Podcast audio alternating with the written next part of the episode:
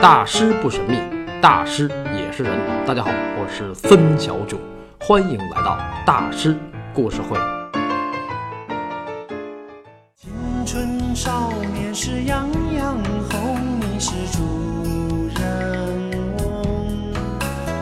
要雨的雨，要风的风，雨要龙门脚不同。青春黄安的这首歌唱的真是不错呀。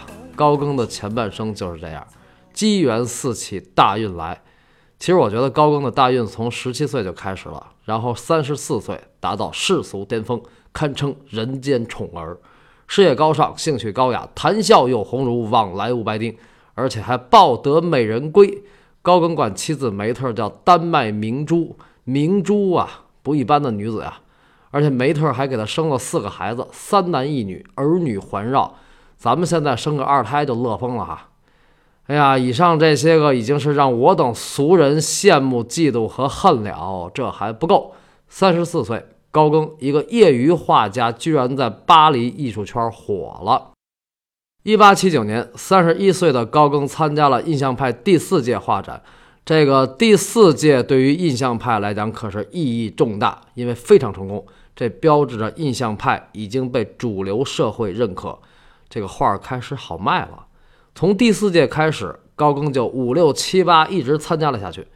一八八零年第五届，一八八一年第六届，到了一八八二年第七届，这个印象派第七届画展对于高更来讲可是非同小可。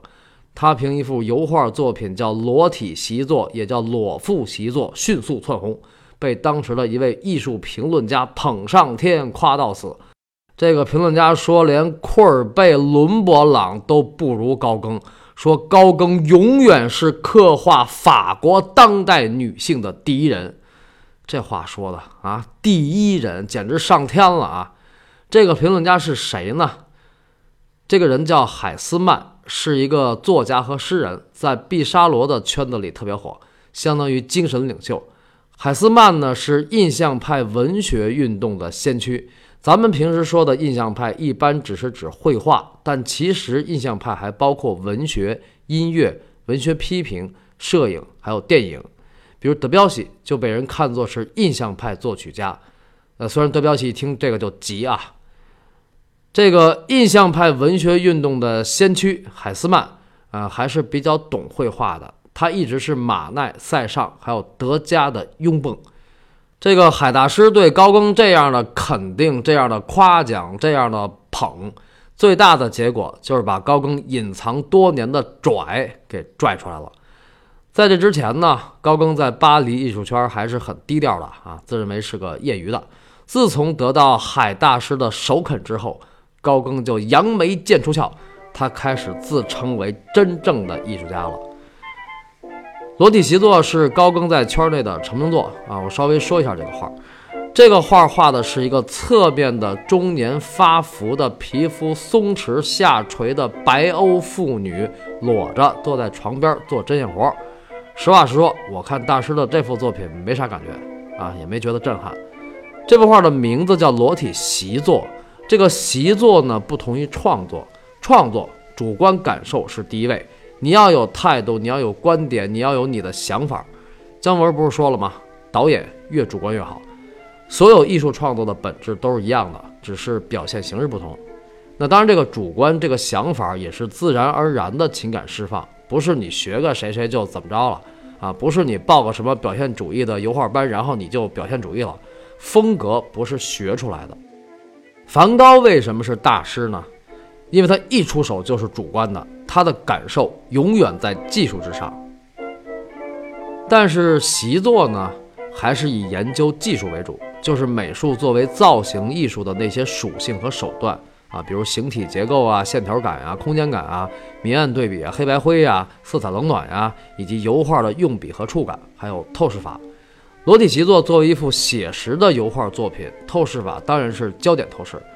如果单从技术上讲，陈丹青先生那一代的很多央美毕业的画家都能达到那个水准，哎，这个问题就来了，那海斯曼为什么要把这幅画捧上天呢？而且还无以复加，连库尔贝、连伦勃朗都不如。这个很多时候啊，我们看欧洲大师的作品，都要了解相关的历史背景，不能仅凭视觉愉悦度去判断。如果只是从写实绘画的角度去讲，这幅画就是一个油画人体写生，而且呢还有一些硬伤，比如背景里挂着的那把琴还是画的太实了，因为焦点透视你得注意虚实嘛。那么海斯曼为什么要给高更这么高的评价呢？因为海斯曼看重的是感受和观念的胜利，而不是技术的胜利。我在梵高系列里讲过，当时欧洲著名的古比尔画廊，就是提奥待的那个画廊，主推的是19世纪法国学院派热罗姆和布格罗的油画，就是宗教题材啊、历史题材啊、希腊神话、罗马神话呀，然后天使啊、中产阶级的优雅女子啊、小资生活，他们俩画的那个人和人体都非常好看。传递着一种古典的和谐的美，就是俗称的唯美。布格罗呢是拉斐尔大师的铁粉，一生致力于重现拉斐尔的画风。当时人们说他的画是给人一种美好和纯洁的视觉享受。其实所有古典的东西，不管是美术还是音乐，强调的都是和谐的秩序感，所以都让人很舒服。尤其是他们俩画的这个女人体。白嫩优美，极其养眼，但绝不色情。平心而论啊，技术达到那个程度也是很不容易的。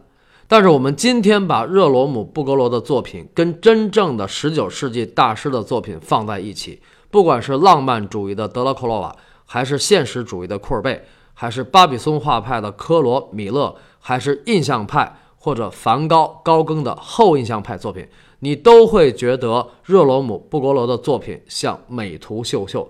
甜腻媚俗，缺少力量。为什么呢？因为时代已经变了。十九世纪的巴黎不是十六世纪初的佛罗伦萨和罗马，所以布格罗永远重现不了拉斐尔。艺术是个前卫的圈子，真正的艺术和真正的艺术家永远要表现人民的生活，要紧扣时代脉搏。脉搏呀，生命的律动，咯噔咯噔的啊！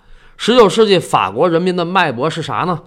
革命、民主、自由，人民要做主人。所以，十九世纪真正的艺术家不会再去画那些古典唯美的东西，他们拒绝假繁荣、假和谐、假纯洁、假唯美。库尔贝就说：“我不会画天使，因为我从来没见过他们。”这个布格罗就老画这个优雅美女加小天使。所以在海斯曼看来，高更在裸体习作中传递了作为艺术最重要的东西，就是真实。时代的真实和人性的真实，高更画的是一个活生生的，在大家身边都能见到的一个普通的中年妇女，不是什么公主啊、贵妇啊、女神啊、仙女啊。海斯曼尤其觉得高更把这个中年妇女皮肤松弛的下垂感表现得特别好，而且还做着一个非常非常日常的事儿，就是做针线活儿。这就是当时一个真实的、普通的法国中年妇女的状态，这就表现了人民的真实，表现真实的人民真实的生活，是十九世纪欧洲大师的整体观念，是他们追求民主、追求自由的革命精神的体现。这大师还革命啊？对啊，现实主义大师库尔贝五十多了还参加巴黎公社呢。而且库尔贝还是领导干部，他是巴黎公社美术家联合会的主席，后来还被抓起来了。库尔贝主席在监狱里还坚持创作呢。还有那个马奈、德加都参加过革命，不只是开个会、发个传单那么简单啊，那要真刀真枪的干呢。他们参加的是保护法兰西第三共和国的国民自卫军。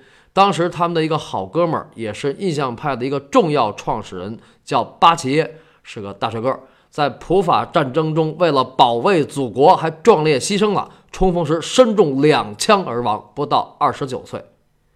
这听着很燃吧？大师是有一腔热血的啊！所以印象派那帮人为什么能在当初那么恶劣的环境下，就是官民一起打压他们，他们都能死扛下来？现在大家明白了吗？死我们都见过，不认可算什么呀？穷算什么呀？这种精神，这种势头，长久地影响了之后的欧洲绘画。梵高、高更就不用说了，比如二十世纪三十年代的毕加索，五十多了还参加了西班牙国际纵队，跟海明威、白求恩并肩作战，格尔尼卡就是那个时期的作品，控诉希特勒和弗朗哥。后来，毕加索六十三岁加入了法国共产党。他在入党申请书里说：“凶恶的压迫和占领已经使我明白，不仅要用自己的艺术去斗争，而且要以我整个身心去斗争。”所以，这个老毕呢，不只会画画、谈恋爱，老毕还是个热血沸腾的革命者。高晓松老师有句话说的特别好：“能成为大师的人，年轻的时候生命中都遭受过重创。那为什么一定要遭受重创呢？不经历巨大的痛苦。”怎么能反思生命呢？怎么能深刻呢？那要是没有重创呢？比如梵高也没参加过革命，没有重创就自己找啊，外边没有就从自己的内心找。梵高和高更都是从自己的内心找。高更的裸体习作能够在印象派的画展火，还有一个重要原因就是只有他画的是人，其他的画家画的都是风景。印象派不是以风景为主吗？高更早期的印象派风格的风景画的也是非常非常好的，但那只是学习，不是表达。高更始终是对人感兴趣。另外呢，裸体习作这幅作品的模特也不一般，这模特叫贾斯汀，是他们家的保姆。但是人家年轻的时候可是德拉克洛瓦的模特。你看这高更啊，心思多细致。上期说他租房子，房东是个雕刻家，然后连找保姆都找这个圈儿的。可见艺术在高更心里的分量。不过高更在家里画这个贾斯汀人体的时候，给他媳妇梅特撞上了，梅特十分震惊。这个当然得震惊，对吧？老公没事儿在家对一保姆一画半天，而且还全裸，这哪个女人也得震惊，对吧？但是贾斯汀很淡定，主人您不用担心，这没什么。我年轻的时候也这样对着德拉克洛瓦。你看这个啊，还挺有范儿哈。那梅特当时也不好说啥，反正是心里极其不爽。虽然不爽呢，他也没吵。高更辞职之前，他们俩就没吵过架。梅特是个非常冷静大气的女人，就是对艺术一直没啥感觉。但是高更在艺术圈火了之后，梅特明显的感觉到高更性格的变化，就是变得更加沉默、更加固执，时不时的还脸上挂着这个痛苦的表情。他痛苦什么呢？除了艺术上遇到的专业问题，其他的高更只是在纠结一件事儿，就是到底该不该辞职。高更知道，如果辞职，一定会遭到周围所有人的反对，不光是梅特，还有他的挚友舒芬尼克尔，他的恩师毕沙罗，因为他们俩一直都觉得像高更那样上着班在画着画，收入不低，画的也挺好，是个无比幸福的事儿。上班画画两不误，多好。唉，但是哪有那么多好事儿呢？因为有件事儿让高更觉得实在是添堵，就是那个曾经把他捧上天的那个海斯曼海大师，在之后一年中对他的新作并不看好，每次的评价都是极其简短，而且语气傲慢而刻薄，这可激怒了高更。高更本来就是个雄性意识很强的人，十七岁敢去当水手，还当过兵。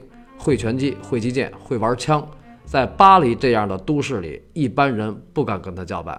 人们这样评价当时的高更，即使再粗心大意的人，也不敢在他面前放肆。你想，高更这么爷们儿气的一个人啊，海斯曼开始把他捧上天，然后又那样轻视他，那高更能认吗？啊，能认怂吗？而且他从小到大成长非常顺畅。从十七岁开始，运气一直都特别好，所以这个自信呐，这个自负啊，他对当画家的未来是充满信心的。业余的都能入选官方沙龙，而且还能在专业的印象派画展里拔得头筹。那要是专职画家呢？要是专业画家呢？那就更了不地了，是吧？这样想其实也正常。而且呢，高更还算过一笔账，什么账呢？股市有风险，说歇菜就歇菜，但是卖画不一样，这画要是被收藏了，肯定是稳赚不赔，而且是暴利。因为他从第一届印象派画展就开始收藏印象派的作品，也就是1874年，然后到1879年第四届印象派的画就升值了，因为被主流社会认可了嘛。这才几年啊啊，五年，所以画画卖画其实比卖股票要稳定。嗯，说到这儿呢，大家可能有种感觉，就是仅仅因为印象派的画升值了，就会让高更有这种认识。那要真是这样，高更大师其实也挺小农意识的，对吧？啊，什么挣钱干是吧？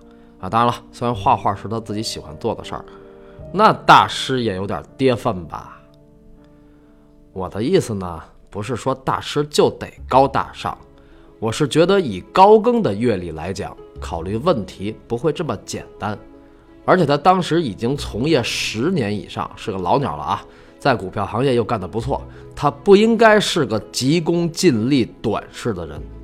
高更觉得画画卖画比卖股票要稳定，是因为他对当时的巴黎股票行业有一个深刻的认识，他认为股票行业就是个泡沫经济。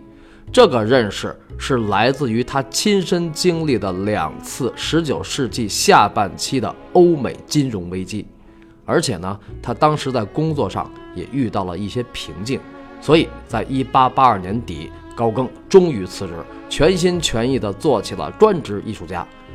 那这个对于一个家庭来讲可是天大的事儿啊！他还有四个孩子呢，妻子梅特一直是全职太太，在家相夫教子，也没上过班。那你这说辞职就辞职，那以后怎么生活呀？啊，我怎么办呀？孩子怎么办呀？这些问题咱们能想到，梅特肯定都想到了，但是他没哭、没闹、没开撕，这是为什么呢？下周三晚六点，孙小囧在大师故事会继续为您讲述高更的前半生，丹麦明珠，敬请收听。